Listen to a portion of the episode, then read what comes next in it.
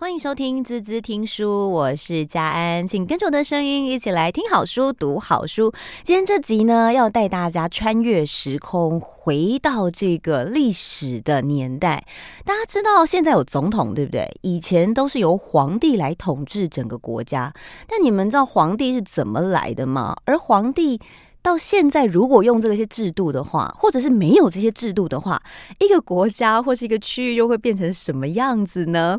今天看到一本书，我觉得它非常非常的有趣，有点像我们回到小时候去念历史课本，然后我们会记着这个什么宋元明清啊，然后想到秦始皇啊、兵马俑啊，一一的这个都画面浮现在我眼前了。而今天跟我们在一起的呢，就是《皇帝从秦始皇到末代皇帝》这本书的作者 吴春海老师，先跟大家打个招呼。吴老师好，主持人、各位听众朋友，大家好。好哇，老师，你这本书其实也是合，这次也是合著，对不对？嗯、我只能说，老师写书的产量真的是非常非常的迅速。还好了，今天才出了六本，今才出了六本，大家听听。跟我抱怨 行销想说，哎、欸，老师你这样子不偏心哦？怎么都去那一本，没有来我们家，这样是不是？好了，这次的《皇帝》这本，我觉得这个主题非常的有趣。大家都知道，老师其实研究历史，现在在国文系。嗯，那呃，我很好奇，是你怎么会想要把所有的皇帝再翻搅出来，重新的去定义，或者重新的去思考？对，因为我想，虽然皇帝。大家想说，大概中华民国成立几年，皇帝就离我们多少年？对，因为我说中华民国成立就是我们从小知道的一个故事，就是推翻皇帝嘛。嗯，对对，所以中华民国大家都要革命啊，对对对，国父要革命。中华民国绝对跟皇帝是有关系的，因为他是要推翻皇帝这个制度。但是在皇帝之前，我说就是中华民国成立之前，有两千年的时间是有皇帝的。嗯，就是说在两千年的时间里面，每一天国家里面都有皇帝。都是被皇帝统治的统治的日子，但是我们也可以想到一个问题，就是说中华民国也才成立一百多年，这两千年的一个统治的一个皇帝统治的一个，包括制度啊、文化、思想，是不是都已经完全离我们的远去？嗯、就是说，其实这一本书我们一直在想的就是这个问题，是因为我说我们台湾，呃，比如说对台湾，我们是因为大概民主化了大概二三十年，所以我们好像渐渐忘记说。诶，国家好像只能有一个领导人的那个世界，嗯，对。但是你现在在东亚世界，其实你看到蛮多类似像皇帝的人的存在，比如说我们北韩的金小胖，是 他们，我们说那个基本上也像是个皇帝，是因为他也是爸爸死了以后，对，世袭，爸爸对爸爸死之后给了儿子嘛，然后儿子之后再给孙子。嗯、但是我说我们台湾以前大概也是几十年前也是这样的一个日子嘛。那我就说，甚至我们想到就是说，在大陆它其实也是类似像这样的一个制度，因为它也是一个。独裁的一个统统治者领统治着全国，这样领导着所有的人，而且他的权力是无限大。嗯哼，就是其实这也很容易让我们想到是类似像皇帝制度，只是他的名字改了。对、哦、对对，我说所以换汤不换药，老师你的意思是这样子吗？对对对，所以我说基本上我认为每个中国的领导人心中，他们心中都会有一个皇帝的一个影像。哦，因为我说中国史上有太多有上百个皇帝是可以让他们去作为一个参照，因为他们作为一个。全中国的一个统治者的时候，他们始终想要的，比如说他们为什么想要统一台湾，嗯，是因为历史上台湾曾经是中国的一部分嘛，嗯，对，所以他们也想说，我也要学那个以前这个某个皇帝去做这样的事情。所以你觉得这其实它会深植在人心，它是一种历史文化的传承，是吗？对对对，或者说我们现在觉得有一个人，呃，就是。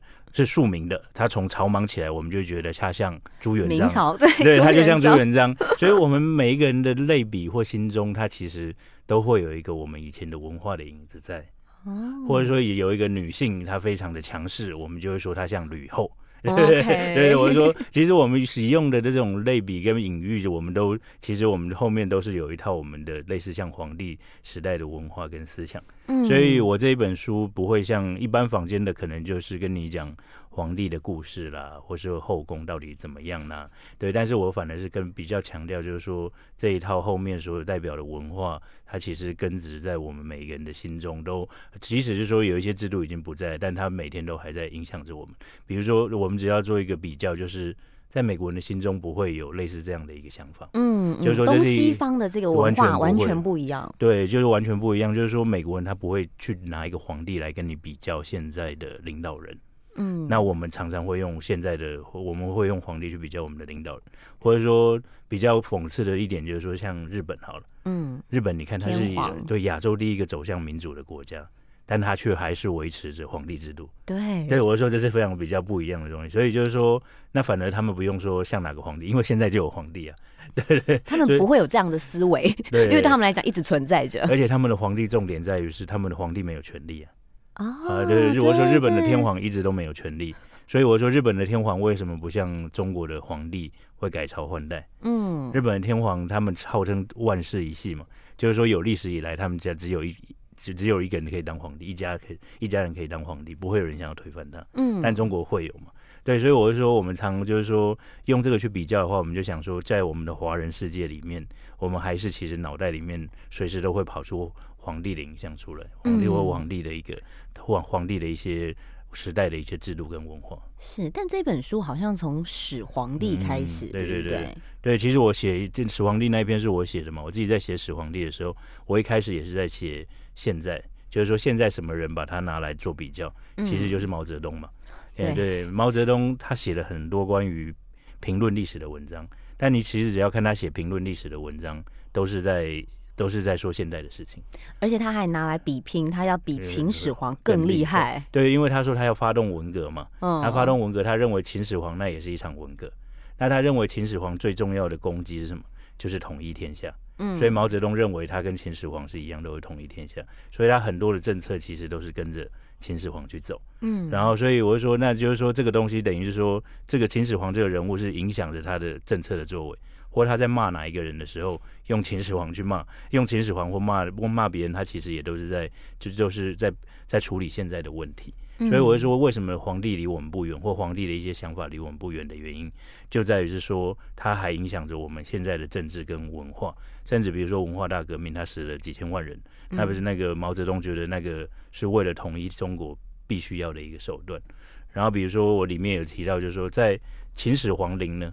刚好是在毛泽东快去过世的十几年的时候发现那始皇陵大家都知道，现在大家只看到那个兵马俑，兵马俑对，对，还拿来参展，对对，兵马俑重要的历史文物已经吓死人了，对对。我说大家去看兵马俑，看那规模，但大家只要想象，那兵马俑只是整个始皇陵的它的一个前面的保护它陵墓的一个陵陵墓的一个。护卫队，OK，那它整个的规模到底有多大？我曾经跟大家比喻过，整个始皇陵大家都知道在哪里，而且都知道在哪里，但是不敢挖，原因就是太大。嗯，为什么？因为它有五分之一个台北市大，哇就是大安文山呐、啊。对，就是你看大安文山有多大，它是一个陵墓有这么大，所以为什么以前我们听，以前我们只是看文字嘛，就是说司马迁说修始皇陵有七十万人。嗯嗯，但是大家想想看，七十万人，我们说我们现在的那个选举动员造势，每天大家都在吵来吵去啊，你十万我、二十万我、三十万，或者说是秦始皇是动员七十万人去做他的陵墓，但是我说动员七十万人不是只是把他们找来哦，你七十万人每个人都要每个人要做的工作，是，再就是管理的工作。我是说，现在的一个董事长管理多少人？就是一个，比如说郭台铭就非常了不起，他可以管理百万人嘛，就差不多是他里面的每一个管理制度都要非常的详细，他才能够把这一个始皇陵建起来。所以我说，我举那个例子是想要让大家知道，秦始皇这个他不只是我说我米生说他残暴，但是不是说，但是要大家想想看，这个帝国的管理制度是有多么的细。是就是这里面牵涉到了他的管理制度，他是可以叫这样一群人去工作，而且你看要叫一群人工作，里面还牵涉到什么？要让他们吃，要让他们穿，每天住在那里。你光是七十万人在那里就非常吓人。我们台湾整个的军队才多少人？才三十五万人，才三十万人左右。所以三十万人左右，你管理就这么困难了。七十万人去修一个陵墓，这管理有多像多复杂？而且能够做到，比如说我们看到的兵马俑，它每一个的样子是不一样，表示它里面的工匠每个人是要协调配合。所以就是说，大家去看到了以后才知道，传统的帝国不是只有什么。以前我们都说看皇帝后妃的故事而已，对啊，对都只有宫廷剧、宫斗而已，没有这样子哦。你没有想象到后面的规模是多么庞大，所以就是说它里面牵涉到一套很详细的一个管理的措施。老师，你讲到这个，我觉得很有趣，就是当我们在研究或者说发掘以往的历史故事的时候，我们因为往往只看到一个表象，好像看到说哇，他多么的磅礴啊，然后多么的残暴啊，或者是他们怎么这么的霸道啊，等等等等。但在这些霸道的背后，事实上其实他们建构一个非常非常完整，不管是管理制度，甚至是在国家的建构底下，他们的这个架构是非常非常的完整，完整，而且我说它比现在的国家更更有趣的一点，它甚至还有信仰的部分。嗯，我说我们现在，我说在台湾，我们每个人可以信仰不同的什么。嗯，但是我说以前没有，以前虽然你可以信佛教、道教，但是你唯一大家共同的信仰是什么？你要相信天子。我说皇帝就是天子嘛。对。你要相信，就是我说他有一个宗教性的部分。为什么皇帝有天坛？就是每个皇帝都要去拜，就是所谓的上天，就跟这个后土这些东西，代表他是。上天赋予他力量、使命这样子。对对，我说这个东西还影响在我们现在的政治里面。我们会说哪一个人有天命嘛？哦，对对，我说这也都是影响着我们的日常的政治里面。就是说他有没有皇帝命？有人要去算看看他有没有皇帝命。但是其实就算他有皇帝命，可能是那算命先不准。对对对对，我会说，可是就是说这个天命的想法，表示在传统的世界里面，他除了我们刚刚讲的一套。政治的组织制度，它还有一套文化跟信仰的制度。嗯，所以为什么我说到后来，我说到那个这就是革命，就是就中华民国成立以后推翻了那个满清，当时有人觉得他的世界观是崩塌了。嗯，就是说为什么是崩塌了？因为就是影响了人民的一个价值观。对，等于你的神不见了。嗯，我说以前是不以前把皇帝当神，那你的神被拉到人间来了。嗯，对，所以我说，就是说，这个东西有一点像日本天皇在二次世界大战之后，他第一次用广播，就是我们现在讲的广播，跟大家在宣传的时候，嗯，那时候我记得所有看历史材料，就是当时台湾有在日本统治下，他们说原来天皇是用人的声音讲话的。啊，对，那个寓意，因为他们看不到，对不对？对他们看以前也没有往一个方向拜这样子。对，以前我说没有手机，我说现在的我们看英国皇室，你就看这个美美的、漂漂亮的哈利王子嘛。对。但是以前完全没有这样的讯息，所以他们以前天皇也不会透过广播跟大家讲话。是二次世界大战结束，台湾人才想到，原来天皇是可以用人的声音讲话。哦。所以我就说，那我就说，对于一九一二年中华民国成立那一年的人来说，就是说等于。他的一个世界观崩塌了，是也是一个神不见了。嗯，所以为什么当时会有两派嘛？我是说当时就是说这本书里面有讨论到，就是那个中华民国成立的时候，那个就是就是那个清清帝那个。嗯清这清朝的皇帝下末代皇帝下来的时候，嗯，他们当时的人都很很不可以接受，所以那跟那个孙中山另外的一派就叫维，那就是保皇派嘛。以前我们都把它打成是非常保守，但他们其实不是这么想，他们其实也是想要像孙中山一样一起走到民主，只是他认为中间还有一个过渡的时期，我们保留这个皇帝制度，就像日本一样，这样所有很多人的世界观才不会崩塌。才不会有后来的我们像看到什么袁世凯要复辟啊，嗯，对，你知道袁世凯要复辟的时候，甚至有人批评他说，你是汉人怎么可以当皇帝？因为他那个时候人相信是说你要满洲人，对，你要满洲人是清朝延续下来，对不对？他要世袭哦，那种皇帝的思维还是存在在大家脑袋里。因为那一套制度太久了，所以你很难马上去改变。那也就是为什么。明初的时候会这么乱，因为大家突然生活没有了一个核心嘛，嗯、没有了一个核心的时候，你根本无所适从的时候，你找不到人生的方向，你就会乱七八糟。就是大家还没有建立出一套可以遵循的东西。所以，我们回头想想，现在的安居乐业，其实真的都是古人打下来的天下。这个天下不只是土地，我们眼睁睁看到的东西跟事物而已，很多的是精神的。价值观是深植在我们的协议当中的。嗯、我们先休息一下，马上回来。欢迎回来，滋滋听书，我是佳安。今天跟我们在一起的是历史学家胡传安老师，老师好。我们今天跟大家聊的是皇帝，从秦始皇到末代皇帝，由时报出版。我觉得这其实是跟真的是让大家重新的来定义跟思考皇帝在我们的社会当中，嗯、我们对他的一些不管是憧憬、期待、想象。好了，很多的少女们大概就从宫廷剧里面认识各式皇帝。嗯、我们也可以讲一下那里，因为大家可能都会知道哦。所以比如说小时候我在念历史，念到清朝的时候，我就想说《还珠格格》；念到汉朝的时候，就是汉武帝。对对对对，大家就会觉得好像在皇帝的后宫里面。嗯不只有那个后宫佳丽三千，在皇帝这个出现的时候，感觉好像就是这个 权威啊，那种感觉让大家很崇拜，都想要得到皇帝的青睐。但在现实的生活当中，事实上，一个皇帝要日理万机，对，哎、欸，其实没有这么容易的，是不是？我们可以先讲最近比较影视上面比较红的一些清朝皇帝，因为里面有一篇专门在讲清朝皇帝，是，就是那个比较有趣的是，因为像你一讲《还珠格格》，大家就知道你几岁了。嗯，有道理。对，你应该要讲。但是我婴儿的时候，都看《如懿传》。如懿呃没有，我们《浩然传》《浩然》对，越来越后面。对，我说像我都看《甄嬛传》了。对，OK，谢老师十八岁，我知道。没有，就是说，因为像最近很红的《如懿传》《甄嬛传》，或是这些。后讲后宫的，大家都会想说清代的皇帝的后宫到底是怎么样？而且刚刚我们讲，因为他们是满洲人嘛，嗯，所以他的那个整个制度其实也不大一样。而且大家比较好奇的是，因为我前前几天跟一个学生在讨论他的报告，他说。他想做这些影视后面，就是做这些清代的后宫，然后还有实际的一个生活，嗯，就是说就是做一个影视上面呈现的，那另外就是实际的是怎么样，然后就是所以我说这这还蛮好玩的，就是说你可以蛮符合现在大家的期待，对对，就我常举举一个例子嘛，比如说那个也，比如说他们我们在看《如懿传》的时候，里面有在吃那个荔枝嘛，对，因为荔枝一定要是要南方产的嘛，像广东或台湾才有，所以你荔枝要运到北方的时候，你以前没有冰箱。你基本上要八百里加急，就是每天要找，就可能会把那马累死，才能够把荔枝带过来嘛。嗯、那但是就是说，那我就是说，皇帝在分配荔枝的时候，比如说他的贵妃才两颗嘛，嗯，他不是吃一把一把的，像在台湾我们都吃一把一把。昨天我儿子就吃了十颗嘛，对 对。然后贵妃分两颗，他老他老母也分两颗，嗯、啊，然后对 对，所以我说，那下面的那些比较远的，可能连一颗都没有。所以那些常在啊，对，因为那皇那后宫它也是一个阶级制度嘛。所以你也是按照等等等级去分的，嗯，但我是说，其实真实的，通常真实的宫廷呢，会比那个后宫比戏剧还精彩。我就常问大家，就是说，你知道雍正给了一有一个人一把荔枝吗？谁？那一个人还是个男的哦，年羹尧他的大将，然后他还写了一个条子，叫“朕真不知怎么疼你”。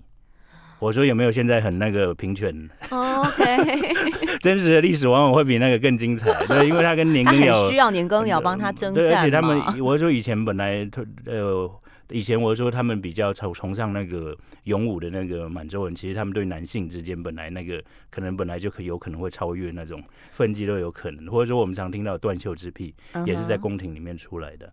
对，所以我是说，真实的历史其实可能远比那个我们现在想象的男女之间的那个会更更精彩一点。对，是，对。但是我们回到就是皇帝要处理多少事情的那个问题，就是说，雍正他其实很辛苦。大家就说他当了十三年皇帝，有人说他是工作狂嘛，嗯，因为他每天可能睡不到四个小时。因为什么？因为他大概四五点就要上早朝嘛。那我皇帝真的很累耶，对对对，你看他们晚上到后宫的时候，我觉得很累，对他来讲就是另都是另一件工作的感觉。对呀，而且他每天是抽牌子的。对呀，还不见得是自己喜欢的哦。对，不是，我说抽以前他有规定，他怕皇帝太宠幸哪一个妃子，他是有不能够，比如说有规定是说不能够同时每几天都是同一个妃子。嗯，我说他是有规定。以前虽然我们说皇帝是权力无限大，但还有一个东西比皇帝大是什么？就皇帝他老爸。什么意思？皇帝他老爸设下的规定，就假设我是开国的皇帝，我设下了很多规定，跟下面的皇帝说你们要照这么做的时候，下面的皇帝如果不这么做的时候，旁边的臣子会怎么样说？他说你老爸曾经设下的规定是这个样子，所以皇帝不能叛逆。哎，对，皇帝不能叛逆，连吃东西都不能叛逆，因为比如说所有东西都只能吃一点点，对不对？他说满汉全席，假设今天皇帝。每天都选那一道菜吃的时候，隔天那一道菜会不见，因为他们怕有人在那一道菜下毒，就是他知道皇帝喜欢那一道，所以满汉全席为什么要摆一百道？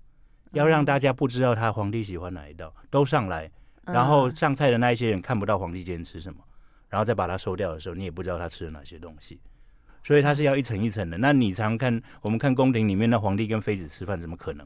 嗯，你有什么能？你有你有什么力能力可以跟我坐在一起？你是哪根葱啊？对对，好直白哦。对，我就说没有，我就说按照那个阶级制度就是这样。是啊，是啊，你谁呀？你皇帝如果真的想对你好也不行，因为那就是一个制度嘛。嗯，我说你说制度不能打破就是这样，因为就所以就是说里面很多东西我们知道他是一个被制度，很多时候他是被制度限制的一个人。嗯，所以但是而且我里面还提到就是说皇帝最怕的就是什么？因为假设你不是开国皇帝，你从小被养在宫中的话。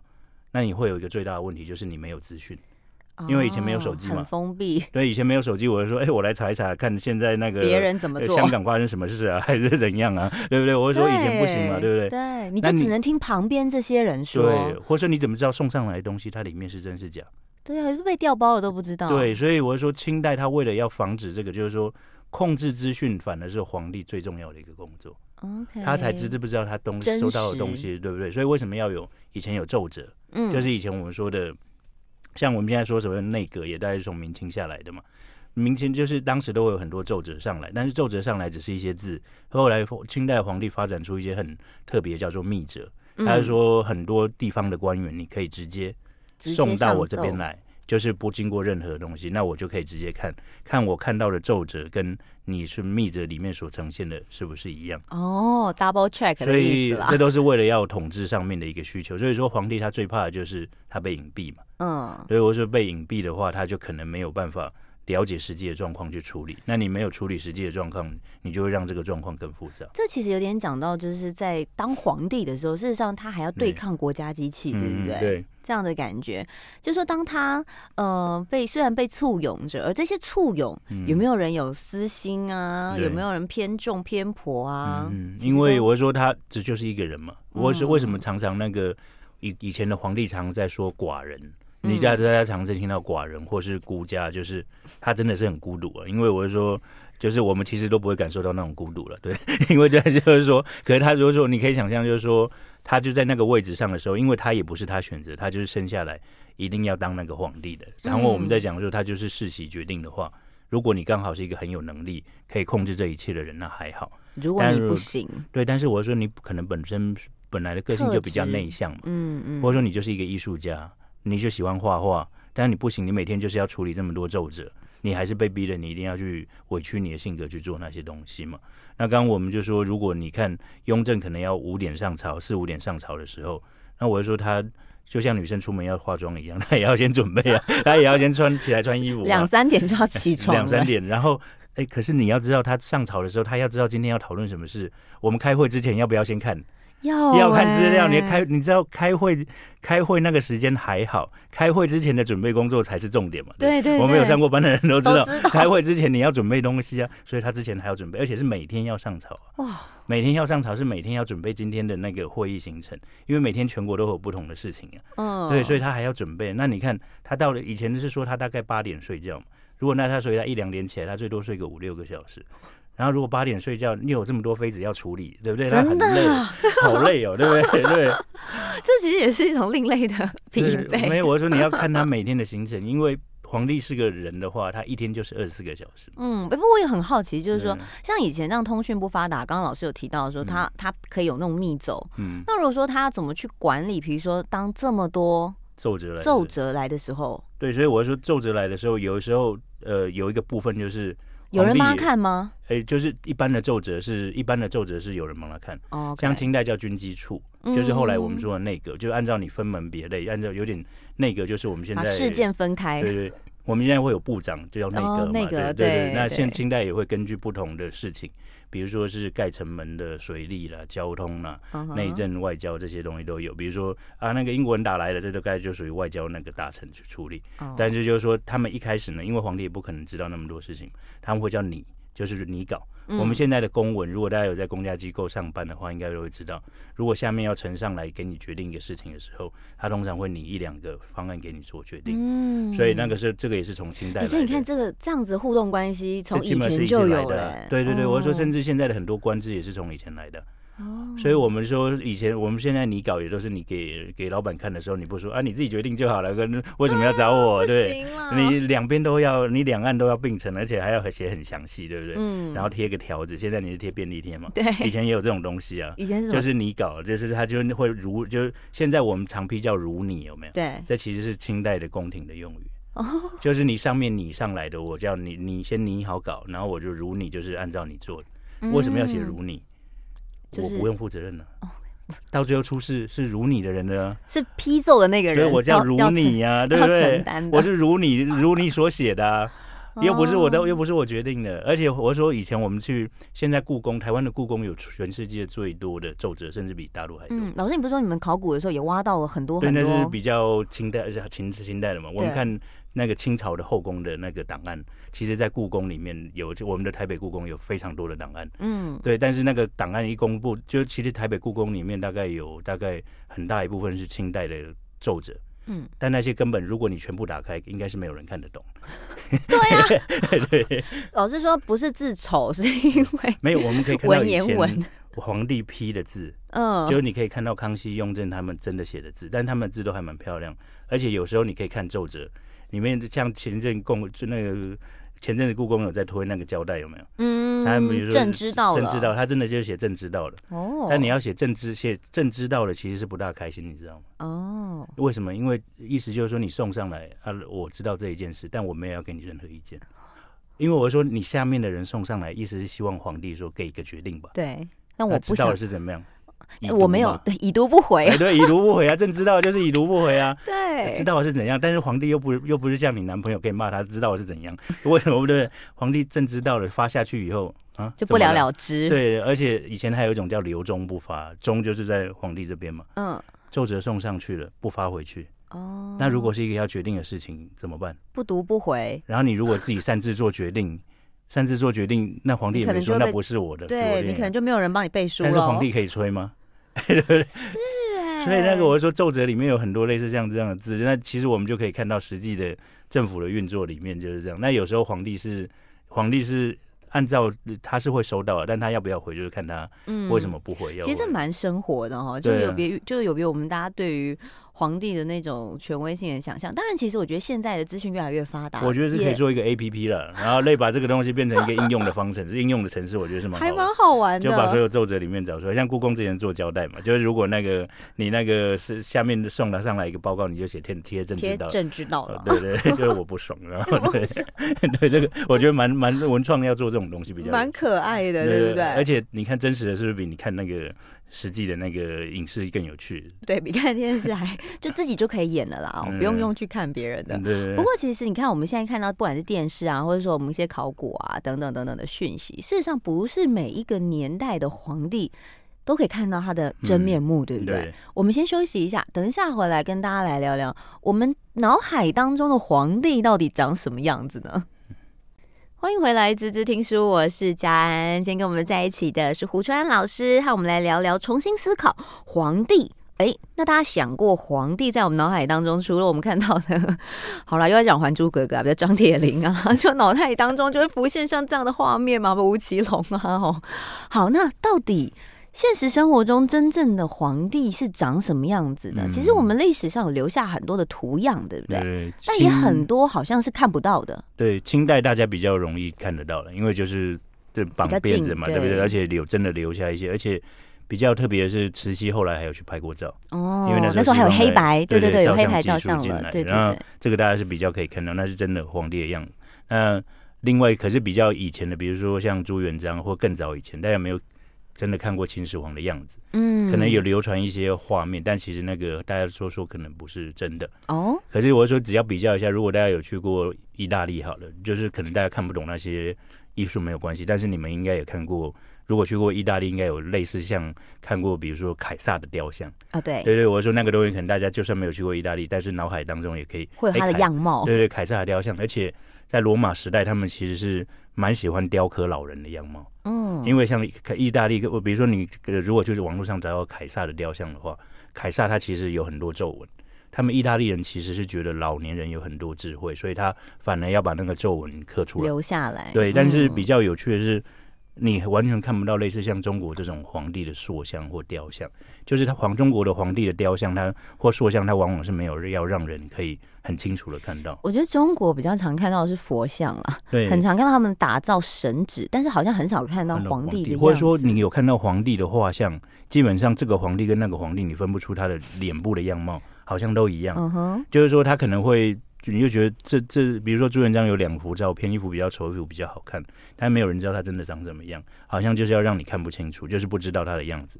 但我们说西方的，比如说罗马帝国的皇帝，他叫做，如果是在那个罗马是他罗罗马社会里面，他叫第一公民。嗯，我说第一公民的意思是说，皇帝他也是人，他只是第一个公民。嗯哼，所以他本身是这个帝国里面的公民，那公民就是要服从这个罗马帝国的制度。所以我就说他的想法一开始就不一样，他就是个人。那刚刚我们说皇中国的皇帝不是吗？中国皇帝就是天子嘛，对，对神，你怎么知道神长怎么样？神就跟我们那个有一句话在讲鬼一样，你好像每个人都知道，但从来没有人看过他。对不对？神，我说神也是这样子东西啊。你你有看过神吗？对对，你好像每一个，就是说是你好像每个人都知道他，但是你不能知道他真的长怎么样。嗯，所以为什么我们说皇帝要住在那个内，就是紫禁城里面要内，在住在一个很非常神秘的地方嘛？我说中国皇帝他的整个想法就是说，他越神秘，你就会知道他的权力。是越不可以，就是他的权利，就是他，你就越不知道他的权利大到什么程度。嗯，那西方不是，西方反而是你就是彰显，比如说凯撒，他就是要在罗马城游行，他就是要用那种过，就是大家都看得到的方式去彰显他的权利。但中国反而是完完完完全全的用一种隐秘的、秘密的，或者说一种比较神秘的方式去执行他的权利。是，就反而是完全相反。所以现在我们看到那些皇帝的照片，因为其实像我们看宫廷剧什么的，嗯、看到后面啊，还是会看到一些比较真实历史史记啊、记载啊，就会看到比如说呃那种太后的照片，就是哇，以前的后宫怎么一片长这样，皇帝怎么吃啊？没有啦，嗯、就是皇帝怎么觉得还是觉得很漂亮的样子。就你会发现说，以前的照片跟现在的那种感觉是不一样的。刚刚老师刚刚提到的是说。换句话说，他们可能就是故意要把它模糊化，嗯、对不对？所以两个皇帝反正都是父子嘛，嗯，就画的都很像，这样也不知道他们到底长什么样。其实皇帝会有个问题，就是中国还好，因为大概一两百年就会改朝换代嘛，所以还没有这个问题。就是你看，像日本皇帝，像日本的天皇，最大的问题就是他太常就是近亲结婚，所以到最后就有一堆那个智能障碍者，因为太近亲结婚嘛。那为什么后来他们要找平民的原因也是？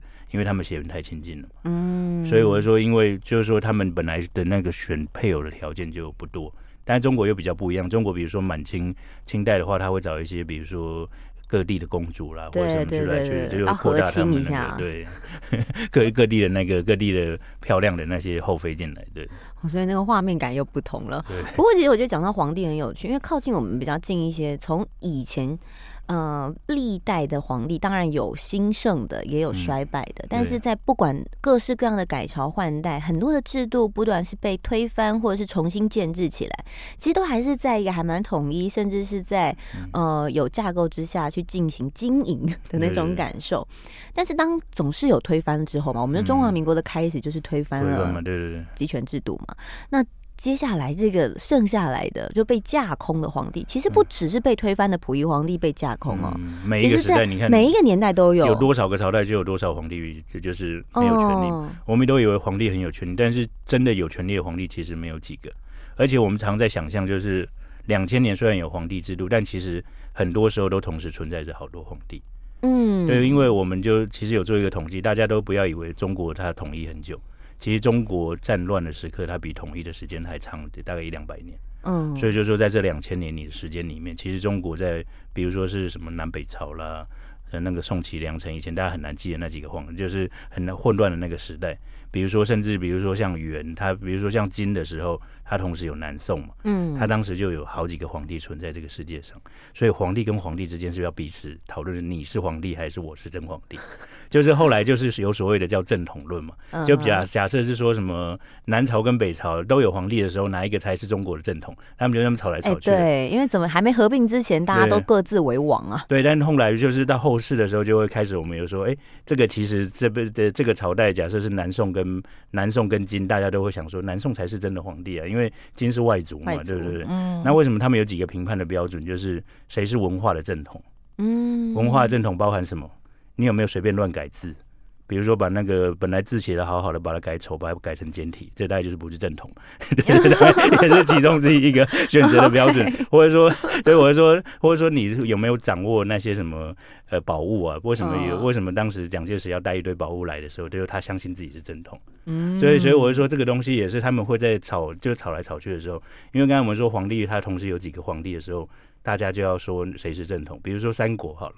三国魏蜀吴，大家都会想到是哪一个才是正统，因为后世都把曹操讲的非常坏，对啊，说他是枭雄，然后刘备好像就是因为他是正统，汉代对留下来，而且他姓刘嘛，对，然后而且他为什么？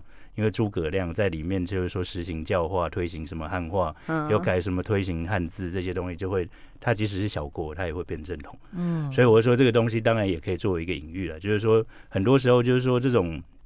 我们看历代，它不只是只有一个统一的皇帝，而是在混乱的时候，在分裂的时候，他好几个皇帝之间，他怎么去增加，他怎么去说他是正统的原因。嗯，那还有你刚才讲的，就是衰败的皇帝，比如说以前有很多都是因为他就是小时候就继承皇帝嘛，可能三岁或五岁或九岁就继承皇帝，他完全不知道，搞不清楚 到底现在在做什么事情，权力要怎么运用嘛。嗯，对，我是说，你遇到一个有能力的小孩还嗯就好，比如说像康熙，康熙也是很小就即位。